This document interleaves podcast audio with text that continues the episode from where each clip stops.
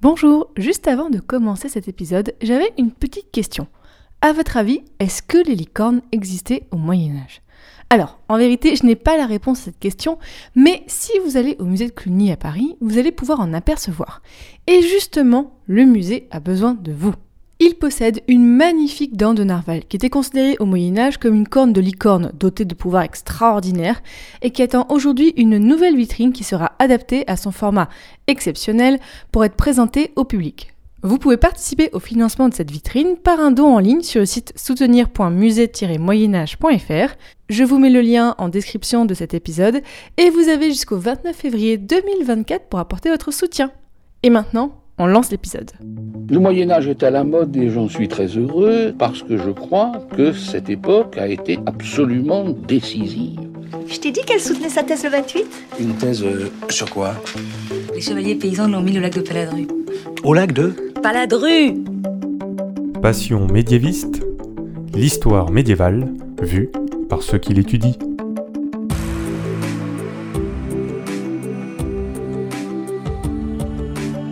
Est-ce que vous savez tout du Moyen Âge Mais d'abord, qu'est-ce que le Moyen Âge Vous pensez peut-être au tournoi de chevalerie, à Charlemagne et à la peste noire, mais ce n'est pas que ça. En général, on dit que c'est une période de 1000 ans, de l'année 500 à l'année 1500. Mais vous l'entendez dans ce podcast, il y a autant de définitions du Moyen Âge que de médiévistes. Je m'appelle Fanny Cohen-Moreau et dans ce podcast Passion médiéviste, je reçois des jeunes médiévistes, c'est-à-dire des personnes qui étudient le Moyen Âge en master ou en thèse, pour qu'ils vous racontent leurs recherches passionnantes et qu'ils vous donnent envie d'en savoir plus sur cette belle période. Épisode 90. Laurine et les Comnènes à Byzance. C'est parti. Excuse-moi, mais euh, il y a des gens que, que ça intéresse? Connaissez-vous l'Empire byzantin ou Byzance? Est-ce que ça vous dit quelque chose? Alors, on en a déjà parlé quelques fois dans ce podcast, notamment dans l'épisode 67 où nous étions à Byzance au 9e siècle. Et avec le blog Actuel Moyen Âge, on en avait parlé alors oh, en novembre 2019 dans un court épisode où on vous racontait la vie de Anne Comnène, qui était une princesse byzantine et historienne du 11e et 12e siècle. Eh bien, aujourd'hui, dans cet épisode, vous allez en apprendre plus sur la famille Comnène. Vous allez peut-être aussi découvrir d'autres de ses membres et en tout cas en savoir plus sur l'histoire de Byzance au milieu du Moyen Âge. Et notre guide temporel aujourd'hui, c'est Laurine Martin. Bonjour Laurine. Bonjour. Laurine, alors tu connais bien les Comnènes parce que tu as réalisé deux mémoires à leur propos lors des masters de recherche à l'université Toulouse 2 de Jean Jaurès et tu étais sous la direction de Benoît Joudiot. Alors voilà, on va parler de cette famille avec toi en détail aujourd'hui, mais d'abord, Laurine, première question un petit peu rituelle dans ce podcast, pourquoi est-ce que tu as voulu travailler sur ces sujets? Alors, je pense que c'est un peu le fruit du hasard. C'est-à-dire que je suis arrivée en licence en me disant, comme beaucoup d'étudiants, euh, que je voulais travailler sur l'histoire contemporaine. Ah. Je voulais travailler sur les régimes totalitaires et notamment sur le fascisme italien parce que je trouvais ça euh, fascinant, au premier sens du terme, euh, de voir comment une seule personne, un, un régime politique, pouvait galvaniser une population en s'appuyant sur des socles qui aujourd'hui, pour la grande majorité, nous paraissent aberrants, mais qui à l'époque, en tout cas, avaient du sens. Et donc je trouvais ça fou. En fait, j'avais l'impression voilà, qu'il se, dégageait une énergie des hommes comme euh, euh, Mussolini ou Hitler qui m'intriguait. Et donc je voulais comprendre ce système. Arrivé en deuxième année de licence, j'ai eu un cours sur Byzance. Et là, ça a été euh, un peu une révélation. C'est-à-dire que je me suis dit, OK, là, il y a quand même quelque chose de fou. On est à la période médiévale. C'est quelque chose qui est quasiment jamais vu dans le secondaire. Donc, je n'avais pas du tout connaissance de ce, de ce type de système. Et j'ai trouvé qu'il y avait encore une dimension plus grande dans ces fameux régimes euh, totalitaires. Et au contraire d'un Occident un petit peu éparpillé comme ça, avec des royaumes pas tout à fait formés, euh, ou en tout cas qui évoluent, Byzance à côté semble être euh, quelque chose voilà, qui file dans le temps et qui, qui un peu immobile presque. Et donc j'ai eu une enseignante qui a su, je pense, montrer tout l'intérêt idéologique en fait de, de cet empire. Ça a été tellement fort chez moi que du coup j'avais énormément de mal à apprendre le reste, c'est-à-dire à me concentrer sur les événements, les dates, parce que euh, pour moi l'intérêt il était simplement dans, dans ce qu'on appelle du coup l'idéologie et peu dans les faits. Alors que bon, évidemment on a besoin des deux, mais euh, en l'occurrence là c'était, je me suis vraiment concentrée là-dessus. Et euh, la dernière raison, je pense que c'était un défi que je me suis lancé à Un moi-même. défi? Oui, c'est-à-dire que pour moi, la période médiévale, c'est sans doute la plus difficile. La plus complexe, sans dénigrer les autres périodes, mais voilà, je trouve qu'il y a au Moyen Âge quelque chose de supplémentaire. Et donc je me suis dit, en ayant aussi observé des, professeurs que j'ai eus médiévistes, qui étaient capables de vraiment jongler entre toutes les périodes euh, sans aucun souci, que si j'allais vers cette période, peut-être je serais plus à l'aise sur le reste. Donc je suis allée vers la période en fait qui me faisait le plus peur. C'était euh, clairement euh, presque du masochisme, mais il y avait, il y avait, euh, il y avait vraiment cette notion de défi que je me suis imposée. Toutes les voies sont bonnes pour arriver au Moyen Âge, même ça. les plus compliquées. Alors, on a déjà parlé quelques fois, comme je disais, de Byzance dans ce podcast, mais c'est un espace qu'on connaît effectivement encore trop peu. Donc, je te propose, Laurine, qu'on pose bien le cadre spatio-temporel pour les gens qui nous écoutent. Donc, quelle époque et quel espace géographique est-ce que tu as étudié? Alors, en termes d'époque, on est sur fin 11e et 12e siècle. En gros, pour faire euh, simple, on 1080-1180 les dates. En termes de géographique, on est vraiment bah, sur l'Empire, c'est-à-dire euh, qui comprend des territoires de la Turquie actuelle, mais aussi une partie de la Grèce. Par exemple, sous Alexis, euh, le- l'Empire va de Belgrade, il englobe la Grèce, la Crète et tout le pourtour en fait de la, mer Noire et une partie de la mer Méditerranée, ce qui fait qu'on a un empire qui est sur un, emplacement euh, pleinement stratégique. Et sous Manuel Comnène, qui est un des derniers empereurs, on a un ajout, on va dire, de territoires proches des, des États latins d'Orient, qui vont être fondés après la première croisade, jusqu'au comté et des ajouts de territoires de Serbie actuelle. Donc on est sur un espace qui est quand même relativement vaste, avec euh, du coup des populations qui sont relativement euh, différentes, elles aussi. Je sais que là, c'est compliqué de te demander ça, mais déjà, est-ce que tu peux déjà nous citer quelques grands événements de cette époque? On va en reparler bien sûr plus en détail quand on va parler de la famille Comnène, mais déjà, est-ce que tu peux nous donner, voilà, on a donné l'espace géographique, maintenant il nous faut une petite chronologie déjà euh, d'événements qui sont importants pour ces siècles. C'est difficile parce que hum, c'est vraiment des processus, dans la mesure où l'Empire est en place depuis longtemps, c'est des processus qui se voient sur le temps long. Parce que du coup, l'Empire, effectivement, on l'a pas dit, mais il a commencé, ça fait combien de temps qu'il est en place? Alors là, pareil, ça dépend de chaque byzantiniste va donner euh, sa propre définition. Déjà, bon, on peut dater de ça de la fondation de Constantinople, 330, euh, voilà, autour de ça. Il y a déjà un petit prémisse, mais c'est encore l'Empire romain. Donc peut-être, je dirais, à partir du 5e, 6e, 7e siècle même, où là, on a vraiment un détachement euh, qui se fait et un empire qui existe indépendamment du reste. euh, Ouais, donc là, du l'Europe. 7e jusqu'à la fin du 11e siècle, ouais, ça fait déjà donc plusieurs siècles quoi, Oui. qu'on est bien installé, effectivement. Donc là, on est dans un processus un peu long, Mm. là où on voit que si on regarde sur l'Europe occidentale, notamment donc pour ce qui est l'espace euh, français, ben, on a eu les Mérovingiens, on a eu le- les, les, les Carolingiens qui s'enchaînent, et puis euh, le royaume qui bouge beaucoup, alors que là, tu nous dis que à Byzance, déjà, on est un peu plus stable en partie. Oui. En tout cas, ça, ça, c'est ce qui semble quand on veut étudier cet espace-là. On se dit, OK, il y a une espèce d'immobilité comme ça euh, qui rend la chose plus fascinante, je trouve. Alors, malgré cet immobilisme peut-être apparent, qu'est-ce qu'on a donc comme événement? Pour la période qui touche euh, de près euh, les Comnènes, on a la fin d'une dynastie assez célèbre, qui est la dynastie des Macédoniens. On va avoir aussi une célèbre bataille qui s'appelle la bataille de Mandikert en 1071, donc qui oppose l'empereur byzantin face aux Turcs euh, seldjoukides, qui vont être vraiment la menace euh, principale euh, pour l'Empire. J'aimerais bien faire un épisode sur les Seljoukides. Si, quelqu'un travaille sur le sujet, contactez-moi. J'aimerais beaucoup parler de ça aussi dans le podcast. C'est une bataille qui va être un échec pour les Byzantins, puisque l'empereur va être emprisonné. Et s'ensuit ensuite une série de petits règnes, mais sans grande euh, stabilité. Donc quand les Comnènes arrivent au pouvoir, euh, ils héritent d'un empire qui a été rongé sur euh, sa partie ouest par les Normands qui ont pris des territoires de l'Italie, qui étaient des anciennes possessions euh, byzantines. Oui, là, les gens, accrochez-vous. Effectivement, les Normands étaient en Italie. On en parlera peut-être un peu plus un jour. C'est compliqué cette histoire. Mais oui, c'est tout, tout va bien. Voilà, donc sur la partie est, ouest pardon, et sur la partie est aussi par les Turcs. Donc ils vont chercher à non pas redorer un empire ou le relever parce qu'on n'est pas non plus dans une situation euh, critique, mais en tout cas euh, garantir une stabilité par des réformes euh, notamment monétaires, financières, administratives. C'est nous, ça, les Byzantins? Personne ne nous appelle comme ça. Nous, on est l'Empire romain, tout simplement, même si on parle grec. Capitale Constantinople. Ah oui, parce que à l'ouest, quand ils parlent de la chute de l'Empire romain, bah ils ont un peu tendance à oublier que c'est leur moitié qui s'est effondrée. Nous, on est toujours là. Et on est bien là. Et ça fait 500 ans qu'on est encore là. Et je vous parie qu'on est encore là pour longtemps.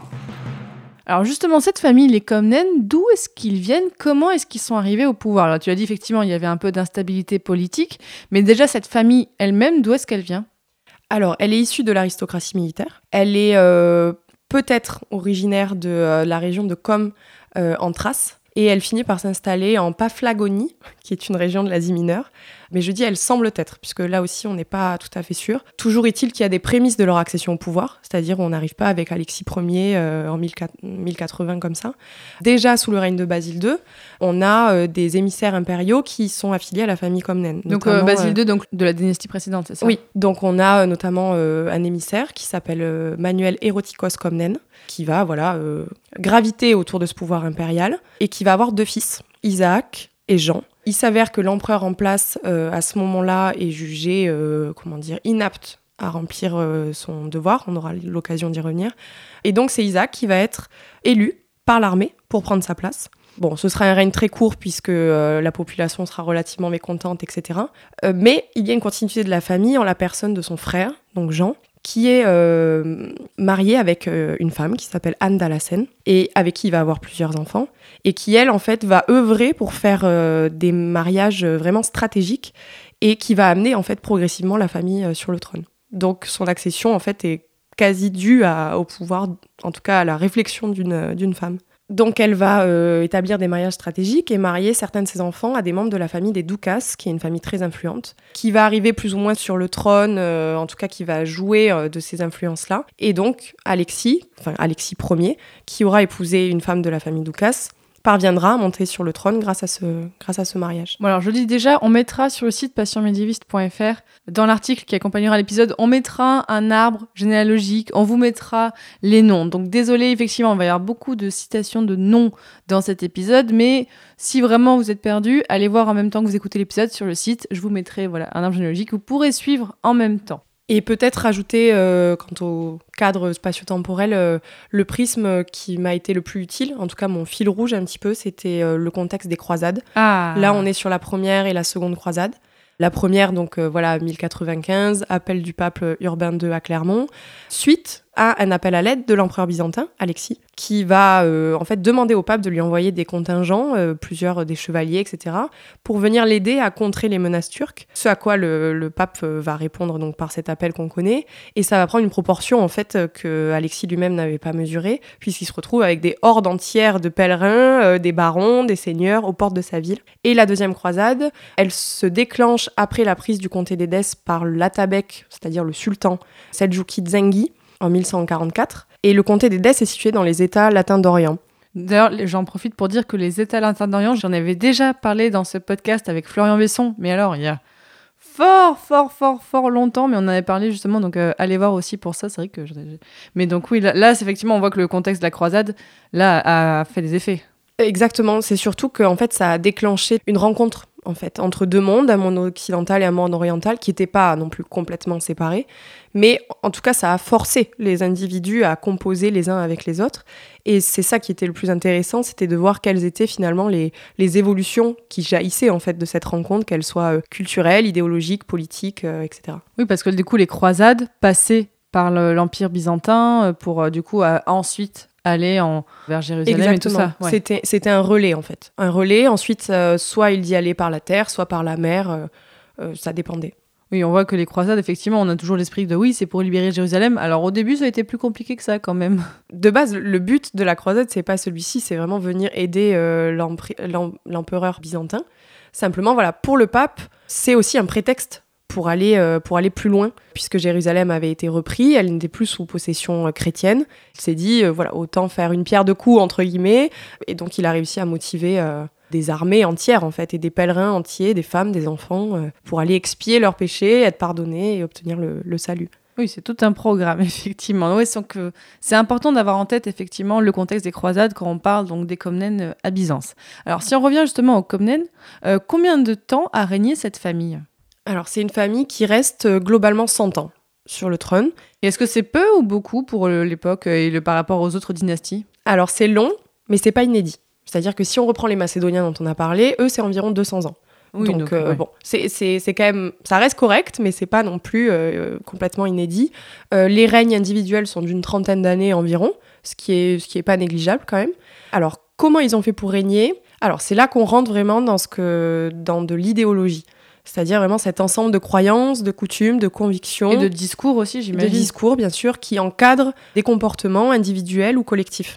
À Byzance, ce discours idéologique, il est très fort. C'est-à-dire qu'on a des principes de base, une espèce de cocktail magique qui fait que ça, que ça fonctionne. Les Comnènes vont donc s'appuyer sur ces éléments-là, puisqu'ils sont garants en fait de la légitimité du, du pouvoir. Donc qu'est-ce que tu entends justement par ces éléments, par ces principes? Qu'est-ce qu'on a? Alors, il y en a trois fondamentaux. Le premier, c'est la position de chef armé. Donc ça, c'est quelque chose qui est hérité de l'Empire romain, puisqu'il y a beaucoup d'héritage romain euh, à Byzance. Et donc, quand on veut contester le pouvoir en place à Byzance, on s'y prend de deux manières. Soit par ce qu'on appelle une conspiration palatine, donc c'est vraiment euh, en interne dans le palais, soit par la force armée. La prise du pouvoir euh, d'Alexis, par exemple, elle s'inscrit là-dedans. C'est visible dans les écrits de sa fille, Anne Comnène, qui n'hésite pas à le comparer à, Alexandre le Grand. Euh, donc voilà, en termes d'ego, après ça reste sa fille, donc l'objectivité n'est pas la plus totale, mais pour preuve que c'est quand même un élément extrêmement important. Donc quand Alexis est élu par l'armée, c'est toujours pareil, c'est à chaque fois qu'on a un empereur un peu faible, etc., les usurpations de pouvoir, elles se font relativement facilement. Donc il est élu, il revient à Constantinople, donc il prend le pouvoir de force, Mais Attends, ça veut dire qu'il est élu et prend le pouvoir de force à la, à la fois? Il est élu par l'armée. Ah. Il est élu par l'armée, mais il lui faut euh, voilà récupérer les, les clés du palais, euh, si j'ose dire. Donc euh, il se rend à la capitale avec son armée, et là il, prend le, il peut prendre le pouvoir. Donc c'est vraiment, voilà, on voit toute la, la symbolique en fait de ce chef armé. Et d'ailleurs, les empereurs byzantins, et notamment les Comnènes, vont euh, se servir même de victoires militaires, de batailles, etc., pour non seulement légitimer, mais garantir leur pouvoir. Donc on a toujours des empereurs ou quasi toujours. Par exemple, si on prend Jean II Comnène, le successeur d'Alexis, il passe les trois quarts de son règne euh, en campagne. Donc, euh, pour preuve que c'est vraiment un élément euh, idéologique très fort. Le second, c'est le défenseur de la foi de ce qu'on appelle l'orthodoxie, donc c'est la religion de l'Empire. À Byzance, l'empereur se place dans un principe d'interdépendance entre l'État et l'Église, c'est-à-dire que ça, n'est absolument pas dissocié. Il est lieutenant de Dieu sur terre, il est intercesseur entre Dieu et les hommes. Alexis, par exemple, se fait appeler le 13e apôtre, donc euh, c'est lourd de sens. Et en vertu de son rôle euh, au sein de l'Église et de la nature de son pouvoir issu de Dieu, il n'est pas surprenant voilà, que l'empereur byzantin s'appuie vraiment sur cette religion pour euh, légitimer euh, son pouvoir. Alexis, par exemple, consacre toute une partie de son règne à la répression des, hérésies.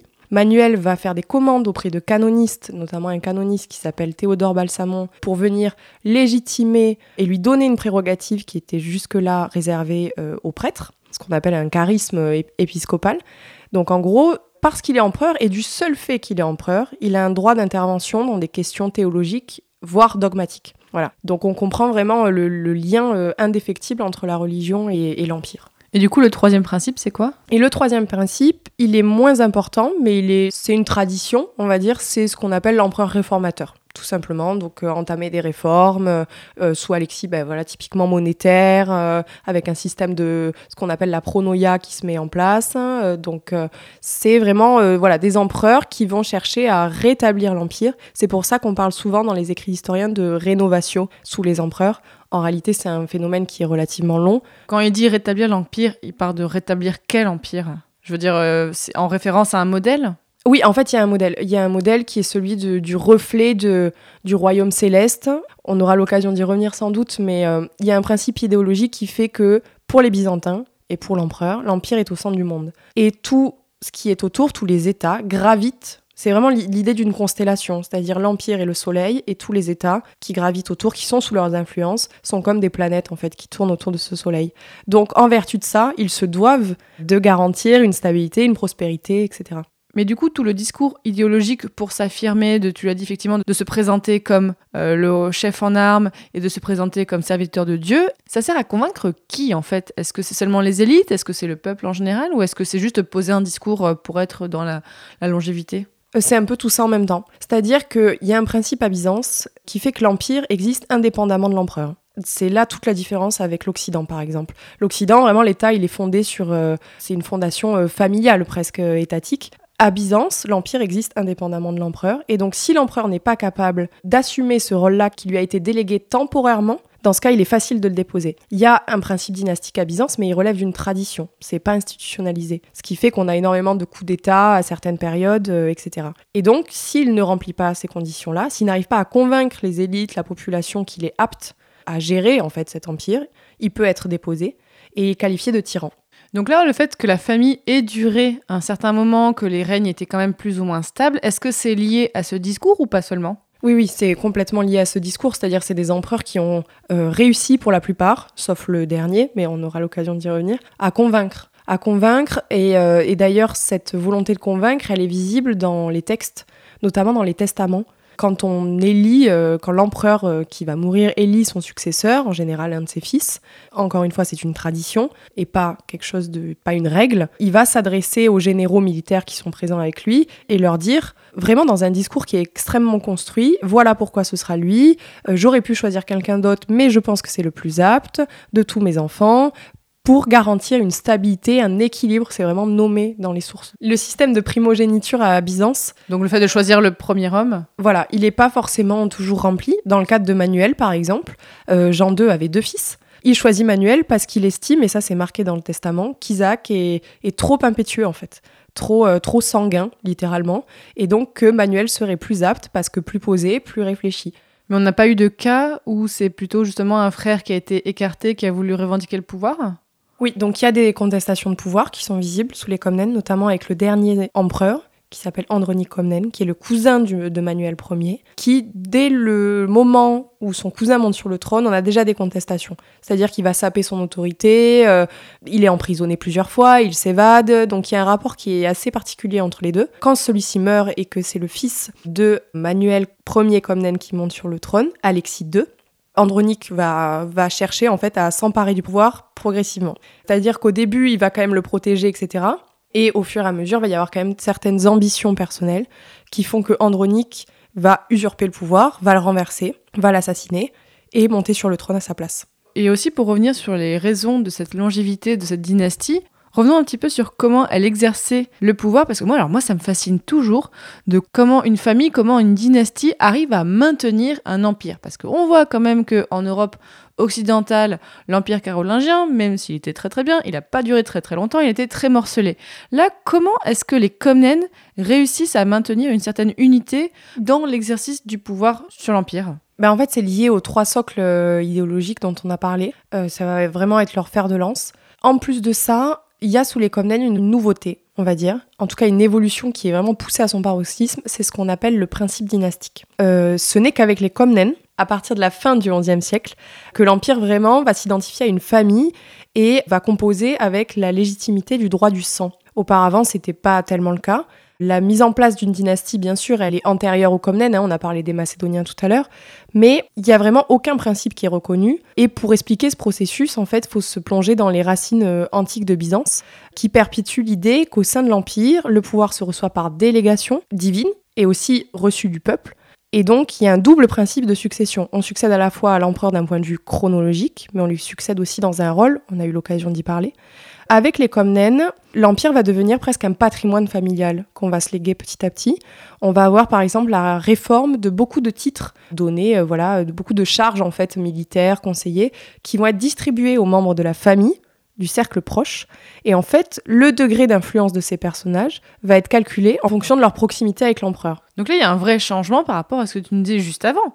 Comme quoi, en fait, euh, ben, l'Empire existait et on était élus. Là, il y a un vrai changement par rapport à ça. Les Comnènes se disent Ah, en fait, non, l'Empire, il est à nous. En fait, le problème de Byzance, de l'Empire byzantin, de l'idéologie de l'Empire byzantin en général, c'est que c'est un mélange de grec et de romain. C'est-à-dire que chez les Romains, c'est très carré, c'est écrit. Chez les Grecs, c'est plus... En tout cas, dans les sensations que j'avais, ça virevolte un peu plus, quoi. C'est-à-dire, il y a la tradition, la coutume et la règle. Et donc, c'est pour ça que c'est très difficile. Il y a un discours qui est traditionnel, et il y a des apports, notamment avec ces, ces empereurs-là, qui font que ça ne nie pas le discours traditionnel, mais ça le transforme légèrement. Mais toujours est-il que après tel ou tel empereur, on peut revenir à des choses plus traditionnelles. Enfin, c'est assez, euh, je vais pas dire libre parce que c'est pas libre, mais ça change. Voilà. On parlait de l'appui de Dieu tout à l'heure. Cet appui de Dieu, c'est pareil, il s'inscrit sur la descendance, c'est-à-dire que finalement Dieu donne son approbation notamment pour l'empereur, par le biais de victoires militaires, etc. Mais aussi s'il choisit de lui donner une descendance. Donc tous les enfants en fait qui vont naître de l'union impériale sont presque euh, choisis par Dieu également. Ils sont élevés dans une salle qu'on appelle la porphyra. C'est des enfants qui s'appellent porphyrogénètes. Les murs en fait de, ce, de cette salle étaient euh, d'une couleur euh, porphyre en fait, donc c'est du même bordeaux, ocre, voilà. C'est les couleurs impériales. Donc on a vraiment une idée de filiation divine en fait qui se fait à ce moment-là. On va chercher des ancêtres euh, illustres, euh, Constantin euh, les trois quarts du temps. On a le même principe en Occident avec Clovis, Charlemagne ensuite pour nos rois.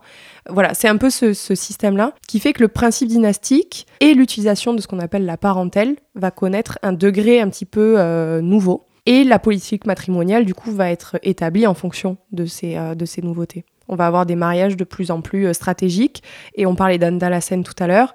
C'est un peu une Catherine de Médicis, quoi. C'est-à-dire que c'est une femme qui va chercher à tisser une espèce de toile comme ça avec les familles les plus influentes pour garantir euh, une stabilité et la pérennité en fait de sa, de sa descendance quelque part. La seconde façon qu'ils ont de garantir cet équilibre dont on disait, ça va être par l'aristocratie militaire dont ils sont issus. Ils vont chercher vraiment à contenter euh, les, généraux, etc. Et donc, si l'armée est de, leur côté, en général, le reste, le reste suit. Et enfin, la dernière nouveauté, pour moi, ce sont les apports avec l'Occident. Et c'est là que c'est vraiment euh, assez euh, intéressant à observer. On va avoir des échanges de manuscrits, des latins qui vont venir à la cour. Donc il va y avoir tout un rapport qui fait que l'Empire va, j'allais presque dire, vivre avec son temps. C'est-à-dire qu'on n'est pas sur quelque chose d'un repli sur soi, au contraire. On est sur une confrontation qui au début est forcé, puisque Alexis euh, ne s'attendait pas à ça, mais qui ensuite va être presque choisi, notamment par, euh, par Manuel. Et donc voilà, c'est vraiment ces trois éléments, les apports culturels, euh, l'aristocratie militaire et le principe dynastique qui sont portés à des degrés plus ou moins nouveaux et qui, à mon sens, créent un cadre rassurant qui permet voilà, la pérennité de cet empire. Constantinople a été, entre le 4e et le 13e siècle, la ville la plus riche et la plus peuplée d'Europe atteignant peut-être plus d'un million d'habitants au Xe siècle, jalousé alors par les deux grandes autres métropoles eurasiatiques de l'époque, Beijing et Bagdad. Au début du XIIIe siècle, on y compte encore 400 000 habitants, alors que Paris ou Londres à l'époque, on est sur du 25 à 40 000 pélos. L'écart aujourd'hui, en gros, entre Toulouse et Compiègne. Alors je propose qu'on revienne sur quelques membres les plus importants de cette famille. On en a déjà mentionné plusieurs. On va faire un petit moment mini biographie dans ce podcast, un peu comme on avait parlé de Anne Comnen dans un autre épisode. Est-ce que déjà, Laurine, on peut revenir ensemble sur quelques membres importants de cette famille? Alors, on les a euh, déjà évoqués. Euh, le premier, euh, je pense que c'est Alexis, le fondateur. C'est un guerrier, un véritable guerrier, qui nous disent les chroniqueurs était très rusé, très malin. C'est un homme qui a combattu euh, les, hérésies, entre guillemets, qui était très euh, soucieux de ça. Bien sûr, c'est pour servir des intérêts à la fois personnels, euh, parce que si les hérésies se propagent dans l'aristocratie, ça peut créer un problème. Donc c'est quelqu'un qui, moi, m'est apparu comme assez pragmatique, vraiment tourné vers les réformes, très carré, quoi, presque. Son successeur, Jean II, euh, il est aussi appelé Jean le Bon. Donc on voit que c'est un caractère qui est légèrement différent, euh, quelqu'un peut-être d'un peu plus euh, clément, d'un peu moins virulent, d'un peu moins stratégique. Mais il en reste que ça reste quand même un empereur important. bien sûr, Anne Comnène, dont on a un peu évoqué euh, voilà l'importance. C'est quasi une historienne. Hein, euh, bien sûr, après, elle écrit les événements, euh, notamment sur le règne de son père, 50 ans après les faits en moyenne. Donc bon, il y a une objectivité qui est pas folle, il y a des erreurs, mais bon, si c'est 50 ans après, on peut lui pardonner assez facilement quand même. Emmanuel, je pense, qui est, en tout cas, qui a fait l'objet moi de mon second mémoire. Donc Manuel, c'est à quelle époque Manuel Comnène, on est sur 1143, 1180 à peu près. Donc vraiment la dernière, euh, le dernier tiers en fait de la, de la dynastie en termes de longévité. Et c'est quelqu'un qui est vraiment fascinant parce qu'il va chercher à composer avec l'Occident d'une façon un petit peu nouvelle. On le qualifie souvent d'empereur latinophile. Euh, parce qu'il organisait des tournois de joute euh, à l'occidental, voilà. ça se faisait pas normalement? Très peu, très peu. Donc, en fait, moi, après, forcément, avec les croisades, il y a une confrontation et un échange qui avait commencé avec Alexis et qui, je pense, sous Manuel, a atteint un, point nouveau. C'est un empereur qui va se lier d'amitié avec des souverains occidentaux, euh, qui va épouser des princesses occidentales, enfin une princesse occidentale. Donc il y a un rapport qui était, qui moi me fascinait, parce que en fait, on n'arrive parfois pas à déceler qu'est-ce qui relève d'une stratégie c'est-à-dire d'une diplomatie qui est adaptée pour un peu euh, stabiliser toutes les forces en présence et, euh, et garantir voilà la sécurité de son empire. Et qu'est-ce qui relève d'intérêts vraiment euh, personnels, c'est-à-dire un attrait pour l'Occident. et ça encore aujourd'hui, des fois c'est difficile parce que dans nos sources, même les chroniqueurs se positionnent et du coup pour un chroniqueur, cette attitude va lui paraître condamnable alors que pour un autre, elle est tout à fait louable. Donc c'est assez, c'est assez difficile. Mais pour moi, c'était le, personnage le plus, pas le plus mystérieux, mais le plus euh, complet, le plus complexe en tout cas. Qui montre déjà une personnalité au-delà de la stratégie. Oui, une personnalité qui, à mon sens, était très visible euh, dans les sources. En tout cas, euh, que ce soit pour une vision négative de certains chroniqueurs ou au contraire très positive, notamment chez les chroniqueurs latins, qui sont positifs parfois à l'encontre de Manuel. Oui, on voit une vraie personnalité qui se dégage. Alors, on l'a déjà un petit peu teasé, et malheureusement, oui, le pouvoir des Comnènes, c'est fini à Byzance. Comment se passe la fin des Comnènes Alors la fin est assez tragique, euh, assez violente. La fin de la dynastie se solde par la mort d'Andronique Comnène en 1185. La crainte permanente des traîtres dans son entourage qui l'animaient quotidiennement font qu'il devient euh, vraiment euh, parano. On peut parler de paranoïa. Il va torturer quotidiennement des gens qu'il prend pour ses ennemis. Il va y avoir énormément de corruption, etc. Ça va créer un mécontentement de la population. On va le déposer et on va le torturer de la même façon qu'il l'a fait pour euh, ceux qui étaient, euh, selon lui, euh, conspirateurs. Donc on va lui arracher les cheveux, on va lui arracher les dents, on va lui Ah. couper la main, on va l'emprisonner, on va lui crever les yeux. Ça, c'est un truc qui se fait beaucoup à Byzance, de crever. C'est vrai, ouais, de crever les yeux, c'est. Je crois qu'on avait déjà parlé voilà. de ça, oui. C'est un, c'est un principe, c'est une tradition là aussi. Donc on va lui crever les yeux, on va tuer euh, sa descendance. La fin vraiment de la dynastie, on va dire du- de la première branche principale, elle est, elle est tragique. ouais. Et après, par qui ils sont remplacés? Par la dynastie des anges. Alors pareil, c'est toute une période où c'est... C'est-à-dire qu'on passe pas d'une dynastie à une autre euh, tout de suite. C'est des règnes des fois très courts, il y a des usurpateurs, il y a des coups d'État. Donc c'est pas forcément une période très calme, on va dire. Mais de par leur politique matrimoniale très stratégique, en fait, ils sont en place pendant encore très longtemps, proches du pouvoir, pas sur le trône forcément, mais proches du pouvoir, parce qu'ils sont mariés aux familles qui elles-mêmes se rapprochent de l'empereur, etc. Donc il y a une certaine postérité dans la mesure où ça reste une des familles euh, influentes. Alors, est-ce que malgré donc l'attitude euh, ben, très compliquée du dernier empereur, est-ce que les Comnènes ont une bonne image après et quelle postérité est-ce qu'ils laissent? Alors, euh, en termes de, de postérité historiographique, c'est une période qui a été quand même étudiée. Euh, les règnes sont pris dans leur globalité.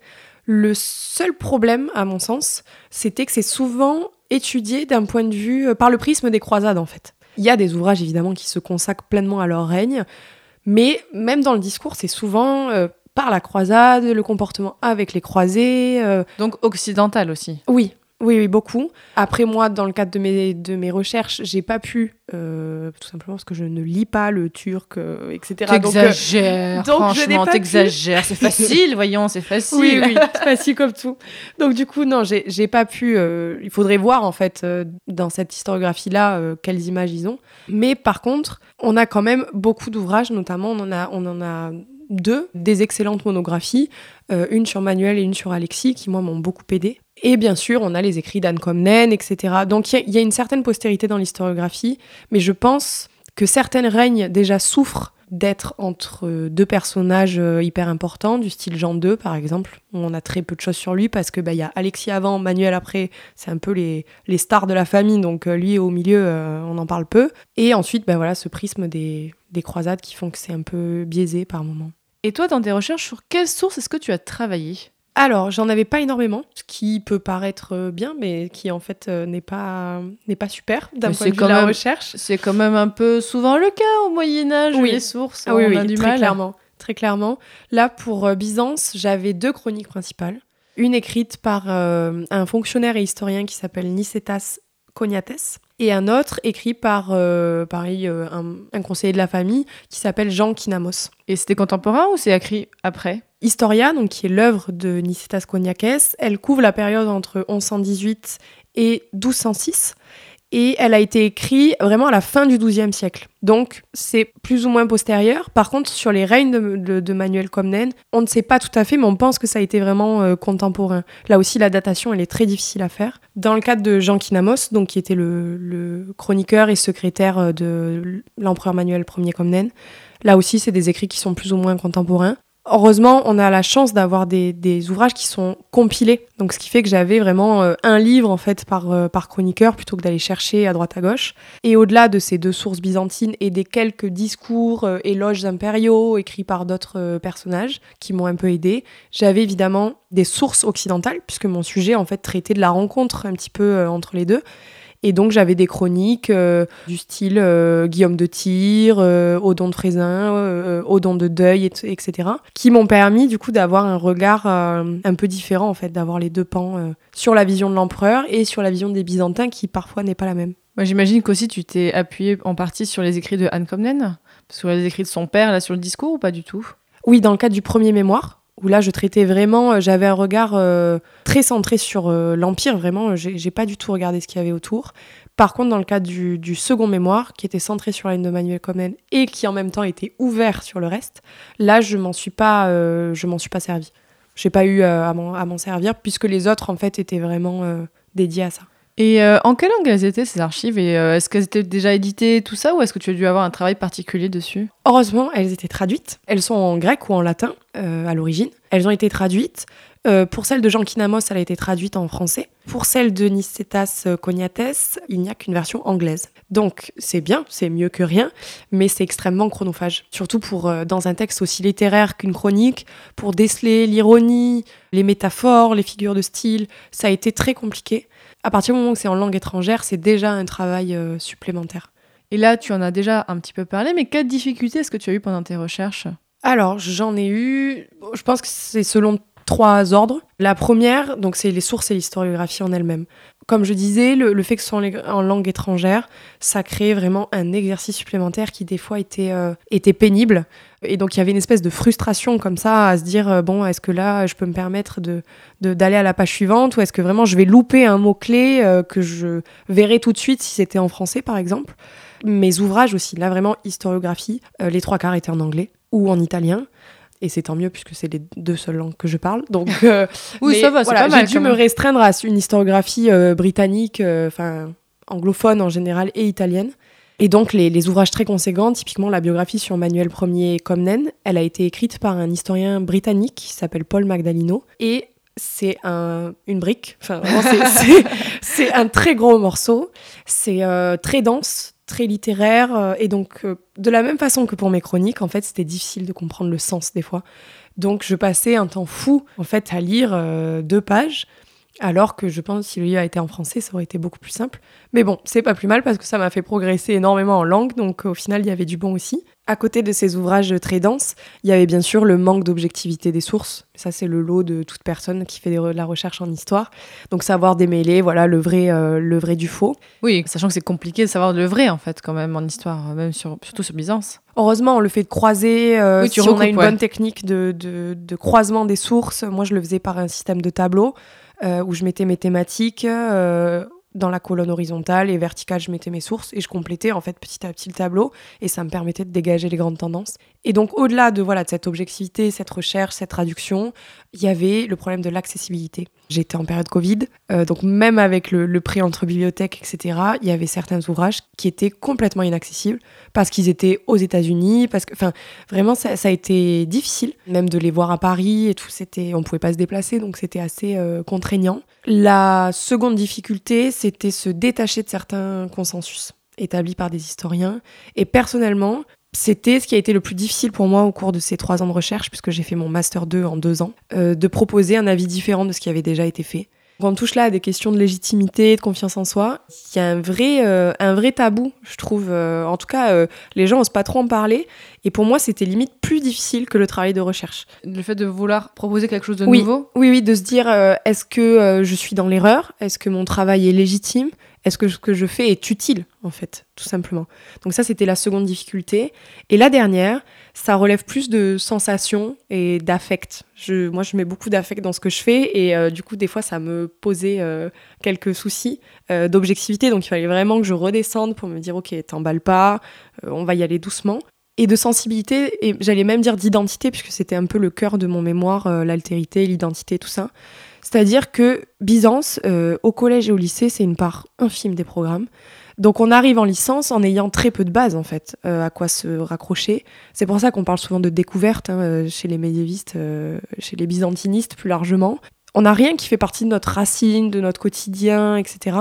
Donc c'était, on arrive dans un monde qui est complètement nouveau, et avant même de se lancer dans une recherche, il faut déjà juste comprendre qu'est-ce qui se passe dans la tête de ces gens-là à ce moment-là. Alors que pour l'Occident, euh, c'est pas forcément plus simple, mais on arrive avec des bagages, je pense, supplémentaires, où on se dit ah mais oui, mais ça je, vois très bien, ou je, ça je l'ai vu euh, euh, dans mes années précédentes, etc. Donc c'était vraiment mes trois difficultés principales. Oui, comme on voit comme les gens qui travaillent sur un territoire qu'ils connaissent comme l'épisode que j'avais fait sur euh, l'architecture gothique en Bourgogne, où mon invité connaissait déjà un petit peu l'endroit et tout ça. Donc là, effectivement, toi, tu, étais vraiment en découverte totalement d'un endroit. Oui, et même au sein de ma promotion euh, de master, j'étais euh, la seule étudiante, quasi la seule, qui travaillait sur un territoire, j'allais pas dire hors de France, mais hors de ma région de l'Occitanie en fait. C'était très ciblé, euh, c'était très régional. Et donc moi je suis arrivée avec mon sujet qui, qui sortait euh, vraiment de, nulle part presque. Et donc euh, je voyais bien qu'il y avait une, une différence dans l'accessibilité. alors ça rend pas leur sujet moins difficile. Parfois au contraire, puisqu'il faut arriver à, être, à se détacher encore plus. Mais pour preuve que c'est des études qui sont un sujet qui est rarement choisi. Parce que je pense qu'il y a ce côté inconnu et tout ça qui fait que on y va peut-être moins. Et toi, du coup, depuis que tu as fini tes mémoires, qu'est-ce que tu fais? Alors, je travaille dans un musée en tant que contractuel au couvent des Jacobins à Toulouse. Oh, c'est pas vrai. Voilà. Mais non, il me suit sur Instagram. Est-ce que c'était toi ou pas qui me suivait du coup? Ah non, c'est pas moi qui gère la communication. Ah, d'accord. Qu'est-ce que tu fais du coup au musée? Euh, En fait, je c'est un contrat étudiant et euh, je suis agent d'accueil, surveillance et j'ai fait quelques petites euh, visites guidées par-ci par-là. Mais voilà, c'est un boulot qui est temporaire pour l'instant.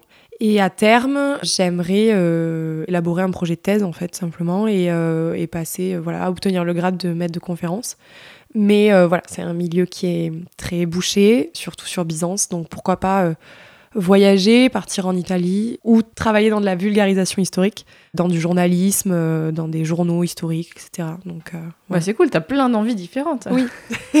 Alors, pour finir, justement, est-ce que tu aurais un conseil pour quelqu'un qui voudrait étudier Byzance ou même la famille comme Naine Le conseil que je donnerais, c'est de vraiment, avant de se lancer, poser un cadre euh, chronologique, géographique, parce que c'est ce qui est le plus compliqué. Il y a tellement de territoires qui bougent, etc. Donc vraiment, savoir d'un point de vue géographique où on est. En termes d'ouvrages, euh, bon, il y a les deux biographies dont j'ai parlé, celle sur Alexis et celle sur Manuel. Il y a une excellente euh, thèse qui a été publiée euh, de Marc Carrier qui étudie, ça s'appelle L'autre pendant les croisades, donc les Byzantins vus par les chroniqueurs croisés qui vraiment touche à des questions d'identité médiévale, d'altérité, comment on conçoit l'autre, comment on le reçoit à sa cour, la diplomatie. Donc cette thèse-là est très, enfin c'est accessible, ça se lit facilement. Et ensuite, ben, on a les ouvrages classiques euh, Chénet, Jean-Claude Chénet, Alain Dusselier sur les Byzantins, qui a une approche un peu thématique. Et aussi peut-être le dernier, à la lecture des sources. Souvent, faut pas hésiter à regarder ce que les historiens en fait ont pensé de ces sources-là. Il y a des critiques, juste des articles en fait qui se consacrent à la source et qui disent ben voilà là il y a telles erreurs, là euh, il faut plus le comprendre comme ça. Et donc en croisant en fait on voit, euh, on arrive à s'insérer un petit peu dans une dans une compréhension qui est peut-être plus facile. Donc les sources, c'est bien de les prendre avec détachement et, et sans avoir trop lu autour pour être objectif. Par contre, si on a le moindre doute, c'est bien de penser à vérifier ce que les historiens ont pu dire eux-mêmes dessus. C'est toujours bien de croiser ses sources.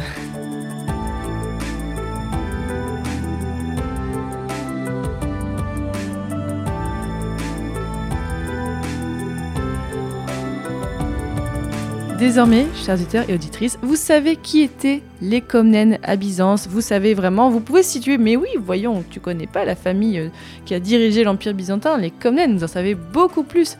Donc merci beaucoup Laurine Martin, c'était vraiment passionnant. Et euh, merci, bah, beaucoup et bonne continuation pour tes recherches et j'espère peut-être une thèse, on verra. Merci beaucoup. Merci à toi. Et auditeurs, auditrices, vous savez, comme d'habitude, je vous l'ai dit, il y aura donc un article qui accompagne cet épisode. On vous mettra des arbres généalogiques. Je vous remettrai tous les conseils de lecture de Laurine. Je vous mettrai bah, là des cartes, plein de choses, des petits résumés. N'hésitez pas à aller voir tout ça. Si le sujet du jour vous a intéressé, eh bien donc je vous ai dit, il y a l'épisode 67 sur Byzance au 9e siècle, c'était un peu le prequel de ce qu'on a fait aujourd'hui. Il y avait l'épisode sur Anne Comnène, donc vraiment consacré seulement à cette princesse-là. Il y a donc l'épisode aussi sur les États latins d'Orient, donc là on est un peu plus en Orient avec Florian Besson, on avait parlé de ça. Mais n'hésitez pas aussi à aller voir tous les autres épisodes de Passion médiéviste. Oui, là, je commence à en avoir fait pas mal. hein. Vous avez quand même beaucoup, beaucoup de choses. Et à chaque fois, les gens me disent, mais euh, je sais pas comment commencer ton podcast, par quel épisode. Vraiment, ce que je vous conseille, c'est regarder la liste des sujets. Et s'il y en a un qui vous titille le cerveau, vous vous dites, ah tiens, c'est quoi? Eh bien, écoutez celui-là. Parce que vraiment, euh, chacun a ses sensibilités différentes, chacun a ses sujets de prédilection. Que vous aimiez euh, l'histoire de l'art, l'histoire culturelle, l'histoire religieuse, l'histoire politique, l'histoire sociale, il y aura forcément des choses pour vous plaire. Donc allez voir tout ça. Et aussi, n'hésitez pas à l'écouter mes autres podcasts. Donc j'ai Passion moderniste sur l'époque moderne. Oui, vous. C'est une époque un peu chelou, c'est 1500-1800, mais il y a plein de choses passionnantes. Et j'ai aussi Passion Antiquité, avec un S à Antiquité, on n'oublie pas. Il y a toujours un S à la fin de mes noms de podcast, de toute façon. Donc Passion Antiquité sur les Antiquités. Là, vraiment, on explore euh, plein d'espaces géographiques différents et d'époques différentes aussi. Et aussi d'ailleurs j'ai oublié de le dire, mais sur mon site, eh bien euh, vous le savez peut-être, mais de temps en temps, euh, je commence à proposer des événements liés au podcast, des enregistrements en public. Eh bien sur mon site, sur la page d'accueil, il y a un petit lien pour aller voir la page événements. Donc n'hésitez pas, même si vous écoutez ce podcast longtemps après sa diffusion, à aller voir. Peut-être qu'il y a un enregistrement bientôt qui est prévu pas loin de chez vous. Et donc si vous voulez voir un peu comment se passe un enregistrement en public, c'est le moment. Et dans le prochain épisode de Passion médiéviste, on parlera des combattants dans les manuscrits et ça nous rappellera d'ailleurs l'épisode qu'on avait fait sur les escargots, vous allez voir. Salut